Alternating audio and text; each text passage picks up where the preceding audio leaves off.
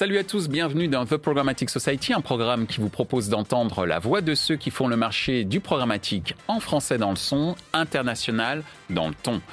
Une émission soutenue par OnePlus Adventory, Smile Wanted et Xander, avec pour partenaire média Redcard, partenaire opérationnel le MBA spécialisé Digital Marketing and Business de l'EFAP. Ce contenu est accessible également en podcast sur les principales plateformes d'écoute. Cette semaine, notre thème est le suivant. Jusqu'où peut-on automatiser la création publicitaire? Selon Forrester Consulting, au nom de Celtra, 70% des spécialistes du marketing passent plus de temps à créer du contenu publicitaire numérique qu'ils ne le souhaiteraient. En effet, avec la volonté de personnalisation des messages publicitaires, cette tâche devient de plus en plus fastidieuse et les marketeurs n'ont d'autre choix que d'automatiser la création publicitaire. Cette automatisation permettrait d'accroître le volume des campagnes publicitaires, d'améliorer l'efficacité des processus et rendre la créativité plus pertinente et plus qualitative. Afin d'échanger sur ce sujet, nous demanderons à nos invités quelle tâche est automatisable et quelle tâche ne l'est pas quel est leur plus grand succès en termes d'automatisation de création publicitaire et va-t-on vers une déshumanisation de la création publicitaire? Pour en discuter, Pierre-Antoine Durja de Adventory, Muriel Cossibal de Oui Charles Carrera de Publicis Conseil. Bonjour Muriel. Bonjour. Bonjour Charles. Bonjour. Bonjour Pierre-Antoine. Bonjour Michel. On va parler aujourd'hui euh, automatisation de la création publicitaire. Première question, et Muriel, je te demanderai d'y répondre en, premier. Euh, en première, je ne sais pas, mais en tout cas d'y répondre. Pourquoi automatiser euh, la création publicitaire? Alors, euh, pourquoi automatiser la création publicitaire? Euh, Je dirais que si je dois aller un peu dans mon côté philosophique et qu'on pense à l'évolution de l'être humain, euh, l'être humain aime avoir des informations en temps réel, aller plus vite, inventer, innover, gagner du temps. du coup, je pense vraiment qu'automatiser la création publicitaire, ça permet d'avoir un message personnalisé, d'avoir un message euh, qui correspondent à, ce, que, le client recherche, à ce que la personne qui voit la création publicitaire recherche. Euh, ça, c'est un premier point. Ensuite, euh, d'un point de vue professionnel, ça permet aussi de gagner du temps, d'aller plus loin dans les dispositifs. du coup, bah de, proposer des dispositifs qu'en fait on ne proposerait pas en temps normal ou avec une seule personne. Donc on a une vision aussi bien de gain de temps dans la mise en place du dispositif que une vision euh, héroïste, c'est-à-dire qu'on va décupler en fait les KPI de nos dispositifs personnalisés. Et euh, donc voilà, je pense que c'est euh, enfin que automatiser permet vraiment d'aller d'aller plus loin et de, proposer des dispositifs plus intéressants et plus impactants. Je retiens les mots innovation, rapidité, temps réel, personnalisation et tout ça pour une plus grande efficacité marketing. Est-ce que ça résume à peu près ce que tu voulais dire? Totalement, exactement. Merci euh, Muriel. Rebonjour Charles, on s'est salué euh, tout à l'heure, mais Charles, tu travailles pour euh, le groupe Publicis, Publicis Conseil, pour Renault. et pour la publicité locale Renault, si je puis m'exprimer ainsi, mais tu le diras beaucoup mieux que moi, dans ton vécu de tous les jours, pourquoi automatiser la création publicitaire? Alors, de notre point de vue, point de vue agence, il y a, deux, deux, de leviers qui nous permettent d'automatiser, on va dire deux objectifs d'automatisation. Un objectif opérationnel. Clairement, d'automatiser opérationnellement, ça nous permet de produire énormément de bannières et donc de répondre à plusieurs objectifs. Des objectifs de format, des objectifs de produits, des objectifs ensuite de personnalisation euh, dont tu parlais Muriel. Euh, dans notre cas, ça va être euh, par exemple des repiquages adresses dans des bannières. 400 concessions qui participent, 400 repiquages, fois 6 véhicules, fois 5 formats, ça fait 12 000 bannières, donc effectivement, on ne va pas les produire à la main. Euh, donc ça permet, euh, on automatise aussi pour faire des, des, économies à la fois euh, de temps passé et, budgétaire. C'est un, côté un petit peu opérationnel, rationnel de pourquoi on, automatise. Euh, mais il y a aussi une raison plus stratégique. Euh, on automatise pour répondre en fait à, des idées créatives, à, à, du conseil stratégique, qu'est-ce qu'on veut faire, qu'est-ce qu'on veut mettre en place? Et parfois l'automatisation, et dans notre cas c'est pas parfois, c'est presque tout le temps, euh, est la bonne réponse. Euh, on a besoin de dire que nos concessionnaires existent localement. Et comment on le fait sur le digital? Ben, On va utiliser l'automatisation euh, pour pouvoir, dans la dynamisation de nos publicités, ben, donner des informations qui sont celles des concessionnaires, à commencer par la géolocalisation, l'adresse, mais aussi des infos liées à leurs produits. Merci Charles. Quand je t'entends, j'entends deux mots déjà, productivité et personnalisation.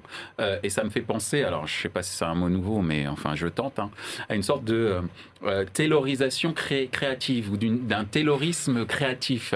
Euh, même si c'est un côté un petit peu barbare, hein, parce que le taylorisme, il y en a, enfin il n'y a pas que des bons souvenirs autour de ce concept-là, mais quand même une certaine efficacité, une productivité au service de la créativité. C'est ça, c'est exactement ça. C'est la productivité, mais au service de la créativité. C'est vraiment le socle primordial. C'est faut que ce soit au service de la créativité. Et de notre point de vue, on automatise parce que derrière, on veut créer de la valeur avec euh, cette automatisation. Et ça, ça, vient du coup en réponse à une idée créative qui dit bah, ce qu'on veut faire ne peut passer que par l'automatisation.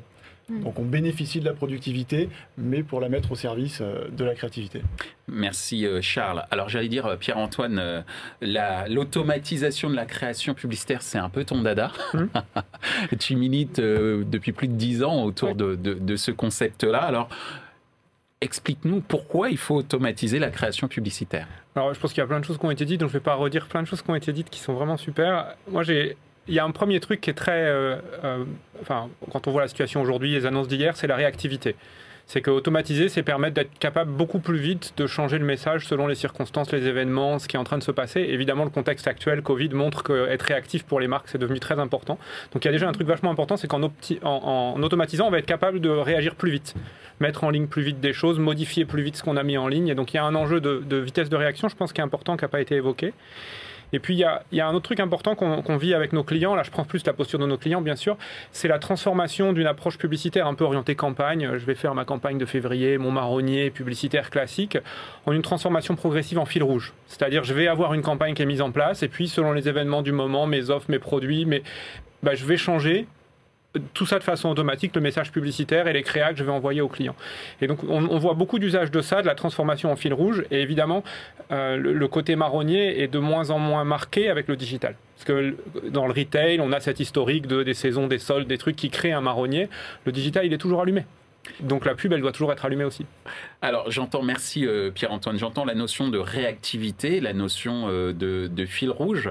Euh, bon, il y, a une notion un peu de standardisation personnalisable, mm. entre guillemets, si je puis me permettre de faire des, analogies de, ce type.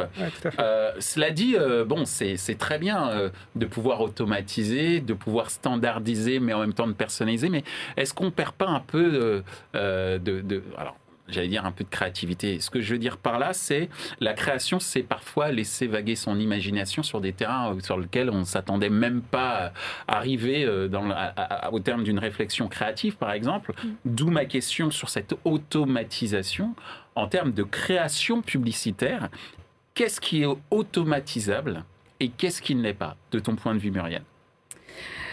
Alors, selon moi, si je dois donner une première réponse brute comme ça, je dirais que tout est automatisable euh, dans la création publicitaire. Donc la création publicitaire, souvent, bah, c'est un format, euh, c'est un claim, il y a une couleur, euh, il y a voilà une image, un visuel. Donc pour moi, tous ces, tous ces éléments-là sont automatisables et notamment avec la DCO.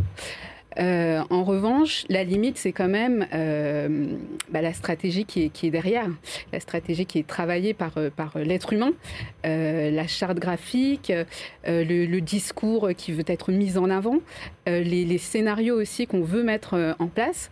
cette partie-là, pour moi, n'est pas automatisable et, reste à la portée de l'être humain. mais après, l'automatisation d'une création publicitaire, enfin, les champs du possible sont, sont illimités euh, pour moi, sur la création euh, à proprement parler. Donc, tout est, tout est automatisable avec une limite, je reprends euh, tes termes. Hein. Mm. C'est, j'allais dire, la réflexion stratégique, on va dire ça au, sens large qui, elle, ne l'est pas. J'ai envie de rajouter quelque chose, tu me diras, et, généralement, je prends pas trop euh, la parole pour, dire, pour donner mon avis, mais est-ce que l'optimisation, c'est aussi quelque chose qui n'est pas automatisable, puisqu'elle elle, nécessite cette fameuse réflexion stratégique pour modifier peut-être un certain nombre de, de choix qui ont été faits d'un point de vue tactique?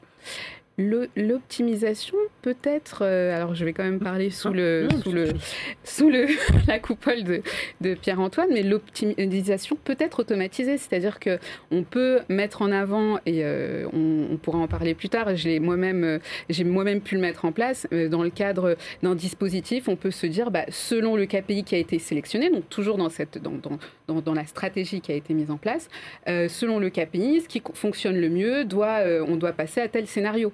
Et en fait, il y a un choix, un choix qui, est, qui est pensé en amont, mais ça peut être optimisé euh, effectivement de façon totalement automatisée. Et c'est là où on gagne effectivement du temps, comme on le disait euh, plus tôt. Donc, en savoir anticiper euh, les, les différents scénarios possibles pour pouvoir laisser la machine prendre les bons choix, faire les bons choix d'un point de vue opérationnel. Si Totalement. Totalement. Merci Muriel. De ton point de vue, Charles, en, et là, tu es, j'allais dire, bien placé, puisque tu travailles, je le rappelle, au sein de Publicis Conseil. En matière de création publicitaire, euh, qu'est-ce qui est automatisable et qu'est-ce qui ne l'est pas, de ton point de vue? Il y a beaucoup de choses sur lesquelles, euh, de ce qu'a dit Muriel, sur lesquelles je suis, euh, je suis d'accord. si on part de ce qu'il l'est, bah, évidemment, les contenus le sont. les contenus des publicités. Donc Pierre-Antoine va sûrement donner plein d'exemples de ce qu'il peut automatiser. mais j'imagine, mais on, peut automatiser un peu tout. Donc tout ce qui, tout, ce qui est constitutif d'un élément publicitaire, donc euh, de ce que tu vas dire être une création mmh. publicitaire, euh, peut être automatisé. On peut changer effectivement des couleurs, des boutons, des wordings, euh, mmh. peu importe. mais pour ça, il va falloir créer ces contenus, il va falloir créer la, matrice qui va permettre de les assembler et de donner les règles d'assemblage de ces contenus.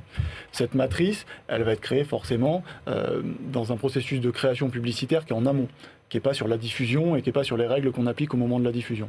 Donc toute cette partie en amont, comme tu disais, cette partie stratégique, mais cette partie aussi création pure, création au sens publicitaire de la création, hein, qui permet de créer des, euh, des images, euh, des mots, euh, des, euh, des, ambiances, des campagnes. Hmm. Euh, toute cette partie-là, elle ne peut pas être automatisable. Aujourd'hui, en tout cas, l'IA n'est pas encore en mesure de le faire.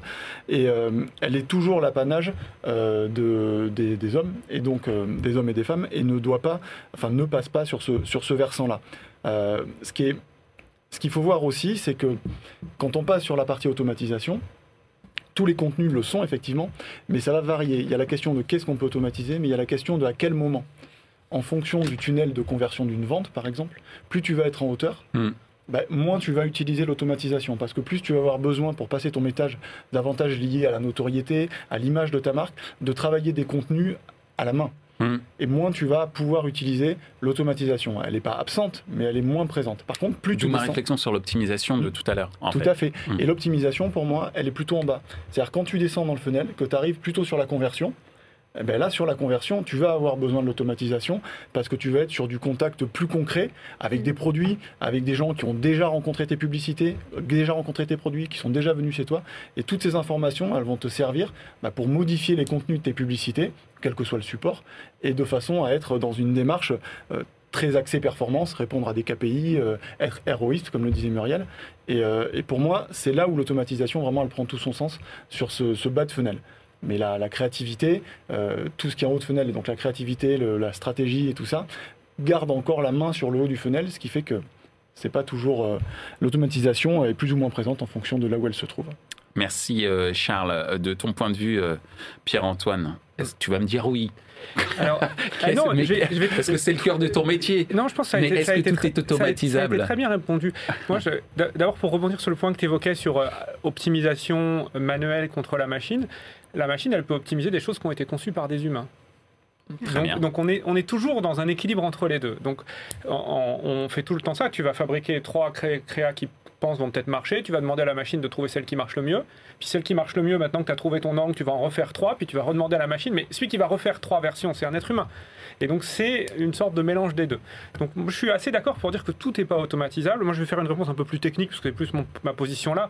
C'est de dire bah, d'abord en termes de format, il y a beaucoup de choses qu'on peut faire, même des vidéos maintenant, on peut, on peut prendre, enfin tourner automatiquement des vidéos, modifier, remonter automatiquement plein de choses. Assez, enfin ça devient assez formidable, ce qui est faisable quasiment en temps réel, parce que les machines ont augmenté de puissance. Il y a quelques années, on mettait des jours et des jours à compresser des vidéos. Maintenant, ça prend des millisecondes. Quoi. Donc, mm. tout a changé. Euh, je pense aussi la question des formats dans les bannières, les emplacements, tout ça, ça s'optimise bien. Mais par exemple, une bonne composition de bannières, un truc équilibré, ça, pour l'instant, on n'arrive pas à le faire faire à une machine. Donc la compo, elle va rester à la main de l'être humain. Par contre, ce qu'on va mettre dans ces emplacements, comme tu disais, qui ont, été prédéfinis, ça, la machine, elle peut changer des photos. Maintenant, on arrive à retailler automatiquement des images, trouver les visages dans les photos pour garder la partie intéressante. Il y a plein de choses que les machines arrivent à faire, mais il y a plein de choses qu'elles n'arrivent pas à faire. Donc, je trouve qu'on peut... Je trouve que ce qui est vraiment nouveau ces derniers temps, c'est la vidéo. Ça, c'est vraiment sympa. On peut faire plein de choses en vidéo. L'audio commence à arriver. On commence à générer de l'audio automatiquement. Mais par exemple, l'oreille humaine détecte tout de suite les montages automatiques. C'est très dur de faire de la composition automatique d'audio. Et donc, c'est encore. Euh, alors que la vidéo, c'est plus facile. Et, dans les inventaires techniques, c'est assez marrant. Il y a des inventaires qui marchent bien. Le DOH, par exemple, les écrans qu'on a dans les gares et tout, on peut tout automatiser. Par contre, les pubs natives que vous avez en bas de la presse, on peut pas. quoi. Bon, voilà, oui, tout n'est pas faisable, ça dépend des, emplacements, des technos. Donc, c'est ce que je comprends, c'est une variété euh, de formats. Euh, on parlait de l'audio, euh, par exemple, ou qui marche Enfin, si hmm. c'est trop automatisé, ça ne marche pas forcément très bien. Par contre, le DOH, donc Digital Out of Home, pour euh, la traduction, euh, bon, le digital à l'extérieur de la maison. Euh, ça, ça fonctionne bien. je comprends effectivement tous ces, tous ces éléments-là. On a parlé pour le moment de manière assez théorique hein, autour de, de la création publicitaire. Maintenant, je vais vous demander de me raconter des histoires. C'est comment ça marche? Quand j'y comment ça marche, et surtout, c'est quoi vos plus grands succès en termes d'automatisation de création publicitaire? Chez Oui SNCF, de ton point de vue, Muriel euh, de mon point de vue, euh, alors ce qu'il faut savoir, la particularité de la régie Oui SNCF, c'est que c'est une régie intégrée. Euh, donc dans le groupe e-voyageurs et SNCF, on est une filiale de, groupe SNCF qui allie du coup toute la partie digitale client. Et donc on, sur notre site, étant une régie intégrée, on diffuse, on met en avant des offres propres euh, à notre, euh, bah, à, notre à ce qu'on distribue, aussi bien sur la mobilité euh, quotidienne, court, court ou bien longue distance. de ce fait, on doit vraiment mettre en avant certaines offres au bon moment, au bon endroit, avec des créations bien personnalisées au bon client. Et donc, on s'appuie beaucoup sur notre data, sur de l'IA, sur la connaissance client qu'on a. Et donc, mon plus grand succès, en tout cas, avec les équipes internes et avec Adventory, ça a été euh, la mise en place d'une audience planning.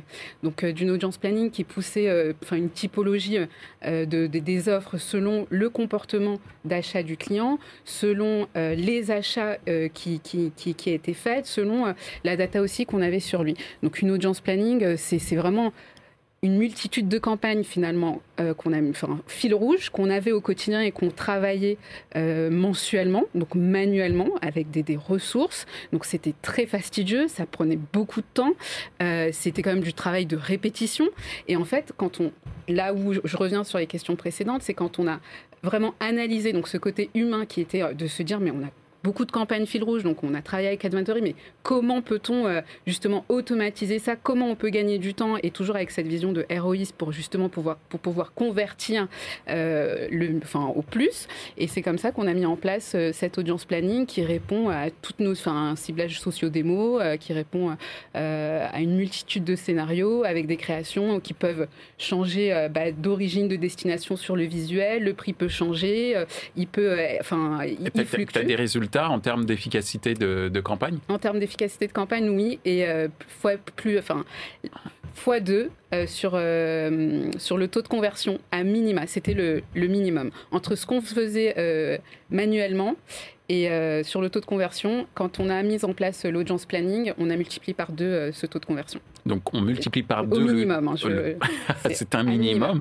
Et ce qui veut dire aussi un gain de temps euh, phénoménal au regard de ce que tu as pu vivre auparavant. Quoi. Un gain de temps phénoménal, effectivement, parce qu'en plus, en interne, nous, ça, ça prenait euh, bah, beaucoup de temps entre différentes équipes, parce que chaque mois, il fallait aussi se synchroniser sur quelle campagne on allait diffuser, quelle créa, euh, quelle couleur encore. Donc il fallait faire travailler les équipes créatives, les équipes d'animation commerciale, les équipes trafficking.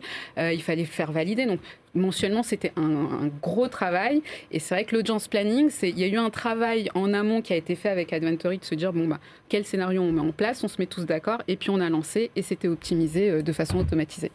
Merci euh, Muriel pour euh, ce récit. Euh, c'est à toi Charles. C'est quoi les plus grands succès en termes d'automatisation de création publicitaire que tu as pu vivre puisque tu travailles pour Publicis Conseil mais spécifiquement pour le groupe Renault? Alors je vais prendre un, petit contre-pied pour remonter au-dessus de la performance, parce que c'est un exemple que tu as parfaitement donné et ça sert à rien d'en donner un autre qui soit le, le copier-coller. moi, ce qui, ce qui vraiment m'a plu dans ce qu'on a mis en place euh, ensemble avec Pierre-Antoine sur, euh, sur le compte Renault et pour, le, pour Renault et pour les, concessions, euh, c'est un, un travail, un mélange entre l'humain et l'automatisation. Encore une fois, nous, sur ce funnel où tout en haut, il y a peu d'automatisation, il y en a beaucoup en bas et elle est, vraiment nécessaire, on est un peu au milieu, sur cet univers de la considération, où nous, on va essayer de créer, du coup, plutôt de la valeur. Donc, euh, comment, comment faire ça dans, un exemple concret? Bah, Ce qu'on a mis en place, euh, c'est qu'on a permis euh, à nos concessionnaires, donc ils sont un certain nombre, hein, ils sont quasiment 400, à participer à nos campagnes, on leur a mis à disposition la possibilité de choisir les véhicules de leur stock. Et donc on utilise évidemment l'automatisation pour leur faire cette proposition, et pour ensuite, lorsqu'ils ont choisi ces véhicules, qu'ils soient diffusés dans les bannières. Donc ils choisissent des véhicules, on les diffuse dans les bannières. Tout autour de ça, ben, c'est effectivement parce qu'il y a de la création publicitaire automatisée qu'on peut le faire, mais il y a un choix humain celui du concessionnaire de dire je vais pousser pas forcément euh, mes véhicules qui cliquent le plus sur les bannières, mais je vais pousser les véhicules que j'ai envie de vendre en fait, que j'ai dans mon magasin et que je veux vendre. Donc on revient à un truc un peu euh, publicité, euh, je veux vendre ce que je veux, soit sortir de mon magasin, soit ce que je veux montrer car c'est nouveau et personne ne le connaît. Mais c'est une démarche qui est un peu différente, qui est un peu moins héroïste, mais qui a besoin aussi de l'automatisation pour s'exprimer. C'est vraiment, on a créé de la valeur ensemble pour les concessionnaires qui vont avoir à choisir parmi leur stock, ça les fait s'engager, ça les fait s'impliquer, ça, ça les fait suivre leur campagne. Et puis une fois que c'est lancé, bah là c'est l'automatisation qui prend le relais. Effectivement, il y a plein de règles qui existent, il y a plein d'intervenants qui, qui, qui, sont en jeu pour que ça puisse être diffusé. Et à la fin, les équipes publicistes en région reprennent la main et elles aussi, euh, grâce à des outils générés par l'automatisation, vont pouvoir porter des bilans à la granularité de la concession auprès du concessionnaire. Et donc aller les voir et faire un travail du coup humain là aussi. Donc c'est un mélange des deux que, moi je trouve très intéressant et qui est effectivement euh, une, un peu une fierté d'arriver à mélanger les deux et de, et de le valoriser sans que ce soit que lié à la performance, même si, comme on l'a dit tout à l'heure, l'automatisation dans la performance ça fonctionne très bien. Donc c'est en fait des campagnes euh, publicitaires bioniques, mi-homme, mi-machine. C'est exactement ça, c'est bionique. Excusez-moi, c'est la pop culture, là, parce que les 3 milliards qui revient. Euh, voilà, un mot que j'avais pas entendu depuis longtemps, bionique. Alors, euh, justement, Pierre-Antoine, c'est quoi les succès que tu as pu voir euh, en termes d'automatisation euh, de création euh, publicitaire, parce qu'il y, y, a les succès, j'allais dire, finaux en termes de performance publicitaire pure, mais on pourrait peut-être aussi parler de succès en termes d'organisation, puisque comme l'a évoqué Muriel également, c'est que l'impact, il n'est pas simplement au niveau marketing, il est également au niveau des organisations, ce qu'a évoqué également Charles, puisque ce sont les concessionnaires eux-mêmes qui s'impliquent peut-être un petit peu plus dans ces campagnes publicitaires grâce à toutes ces informations qui sont montées par les machines. Absolument donc je, voulais vous parler de, deux cas aujourd'hui. Un de nos clients qui est déjà venu ici, euh, Canal+, avec qui on a travaillé. Alors pas du tout sur un aspect performance, mais purement sur un aspect efficacité. Canal+, toutes les semaines, ils doivent choisir les messages qu'ils vont mettre en avant pour leurs abonnements, les programmes qu'ils veulent mettre en avant, les visuels, les offres. Et ça, il y a une grande animation de ça, c'est hebdomadaire. Et du coup, vous imaginez que le processus créa qui est derrière ça, qui consiste à dire bah, je définis mes offres et puis derrière je dois les produire et puis derrière je dois les faire revalider parce qu'elles remontent en haut. Et donc ce processus-là était trop long à l'échelle de mise à jour à la semaine. Et du coup, on a, on a fabriqué avec eux un système qu'on appelle un meta template. Donc c'est une créa qui contient comme toutes les animations possibles, bout à bout. Et puis un tableau Excel dans lequel ils remplissent en disant bah, je voudrais mettre ce frame-là avec ce texte-là, ce frame-là avec ce texte-là. Et en fait, on remplit un tableau et ça génère toutes les bannières de la semaine et on, valide le fichier Excel en centrale. Quand le fichier est validé, ça produit automatiquement toutes les bannières. Et avec ce type d'automatisation, on arrive à passer à, vraiment être dans la communication quasi temps réel sur l'actualité et avoir une publicité qui rebondit sur l'actualité. Pour un groupe comme Canal, c'était évidemment important. Euh, ils, sont, ils sont très vivants là-dessus. Euh, donc c'est un, un, beau cas qu'on a mis beaucoup de temps à faire marcher, honnêtement. Et on a monté un système assez similaire avec Air France, qui est, alors eux, dans la, catégorie euh, réorganisation toutes les semaines en ce moment, je, je, faut, voilà, je les envie pas. Euh, et eux, ils ont en plus le problème de la traduction dans toutes les langues des bannières, qui, est un, problème. Ils, traduisent dans 29 langues. Donc à chaque fois qu'on change une créa, qu'on change un message, qu'on change un prix, des monnaies Des Mm. choses bêtes. Un, un prix de billet d'avion, bah, il y a deux ou trois chiffres. Oui, enfin, il y a des monnaies où il y a plutôt neuf ou dix chiffres. Ouais. Il faut que ça rentre. Ah, Le diable se cache dans les détails dans Et, cas. et- et- et tout ça dans toutes les langues, et puis écrit en japonais, dans l'autre sens, avec des langues de gauche à droite. Enfin, et donc toute cette partie automatisation, je pense qu'on n'a jamais compté le nombre de bannières qu'on a sur Air France, mais je pense que j'en serais pas capable. c'est parce que tu rajoutes la multiplication par les langues, plus les prix, les destinations. Donc c'est vraiment des outils qui sont faits euh, à grande échelle, avec de la même façon une dynamique un peu similaire à ce que tu as décrit pour les concessionnaires. C'est-à-dire que chaque région dit, bah, moi, euh, ce mois-ci, je vais communiquer sur telle offre, sur tel prix. Donc il va pouvoir monter son offre lui-même sur la base d'un kit bannière qui a été validé euh, par les équipes créatives. Aura, donc la- l'agence d'Air France, a construit une, espèce de guide. Tu parlais d'une matrice dans lequel bah, toutes les campagnes viennent s'intégrer, mais du coup, il n'y a pas besoin de refaire la validation créative. Et un des intérêts, c'est qu'on sait bien, la créa, c'est long parce qu'il faut remonter et redescendre dans les organigrammes. Surtout pour Air France, en ce moment, il y a beaucoup de vérifications. Et le fait que le guide soit bien défini, ça fait aussi gagner du temps en termes de processus de validation. Merci euh, Pierre-Antoine. Alors, on en a un petit peu parlé euh, juste avant, euh, puisqu'on a souri avec cette fameuse notion de campagne publicitaire bionique. On en arrive à notre dernière question et je vous demanderai d'y répondre assez rapidement. Est-ce que de votre point de vue, on va vers une déshumanisation de la création publicitaire, Muriel? Une déshumanisation, alors on pourrait se dire que oui, parce qu'on parle d'IA, on parle de data, on parle d'algo, on parle de bionique, donc on se dirait non, enfin il n'y a plus d'humain.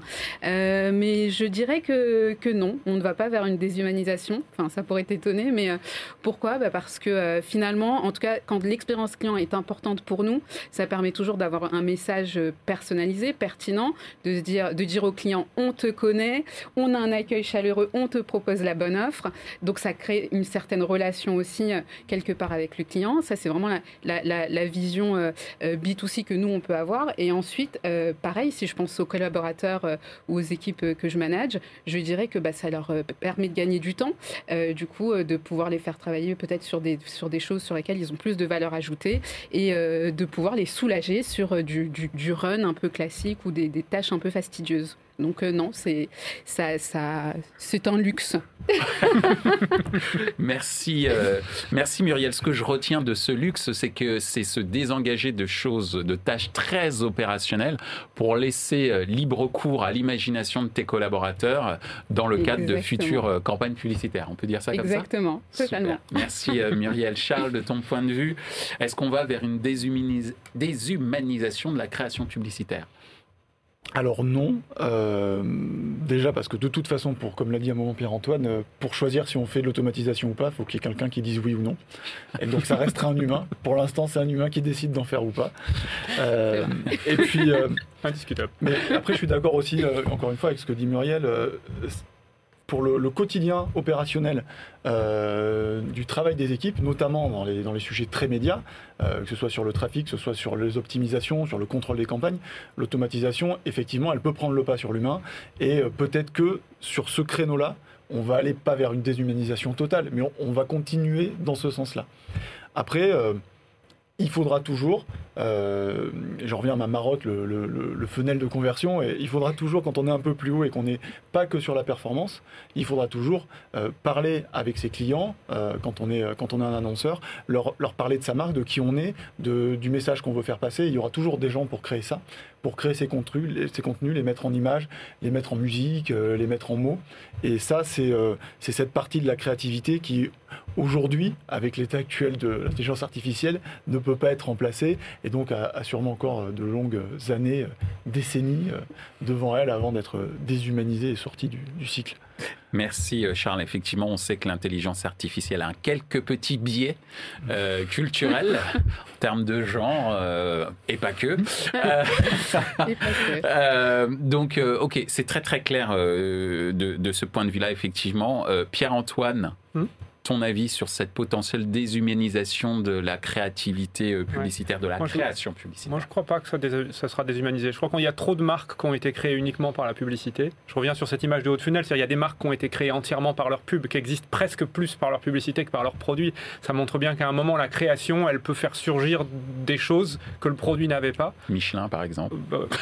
Il y, il y en a beaucoup à citer. Et et il y a même des marques qui ont déposé le bilan plusieurs fois et qui existent encore simplement parce que dans la tête des gens, dans l'imaginaire des gens, la marque, elle est encore puissante. Donc ça, je crois beaucoup à ça. Et je crois que c'est jamais les machines qui, qui créeront cet imaginaire-là chez l'être humain. Il faut surprendre. une bonne pub, elle surprend, et surprendre, je crois pas que la machine surprendra, la machine, elle, suit quand même un peu un guide. Donc j'ai tendance à croire que la création, c'est encore un, gros boulot, et qu'on est loin d'être au bout de ça. On l'augmente pour moi, on l'augmente. Voilà. Et, comme, comme les, voitures sont assistées en conduite par des êtres humains, on peut penser qu'un jour conduire une voiture, ce sera entièrement faisable par une machine mais moi je crois pas que ça ressemblera plus aux voitures d'aujourd'hui, c'est-à-dire que vous conduisez, mais quand vous sortez un peu du rail, elle vous dit oh là là, reviens sur la file. Je pense que la machine, elle peut nous aider à pas sortir de la file. Eh bien, euh, oui, Muriel. Non, et j'allais dire pour rebondir sur ce que tu disais, surtout la machine est créée par l'être humain. Euh, c'est pour te rejoindre aussi, Charles. Il n'y a pas de sujet euh, pour moi en tout cas. Merci Muriel, merci Pierre-Antoine, merci Charles d'avoir participé à, cette émission autour de la création publicitaire augmentée. Euh, puisque justement c'était toute cette question sur l'harmonie qu'il peut y avoir entre l'homme et la machine pour permettre à l'homme d'être toujours aussi créatif qu'il a été depuis des siècles et à la machine de l'aider à être le plus performant euh, possible, euh, notamment en gain de productivité, mais pas que. En tout cas, merci de nous avoir éclairé sur, sur ces différentes questions. Je vous dis à bientôt. À bientôt. À bientôt. Au revoir.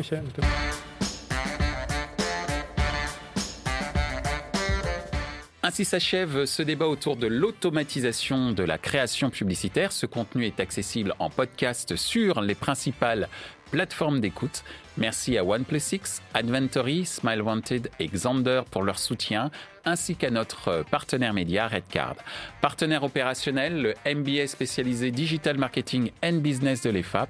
Merci également à l'ensemble des équipes d'Altis Media pour la réalisation de ce programme. Post-production, traduction et sous-titrage par Uptown.